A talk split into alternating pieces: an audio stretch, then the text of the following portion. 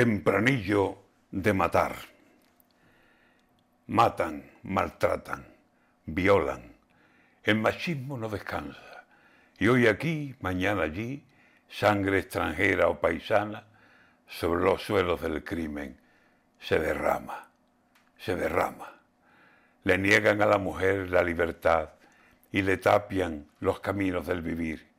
Y cuando alguna lo salta, el complejo y la maldad el machismo de un canalla corta de un tajo seguro un viejo sueño de alas. Matan, maltratan, violan. Después la cárcel.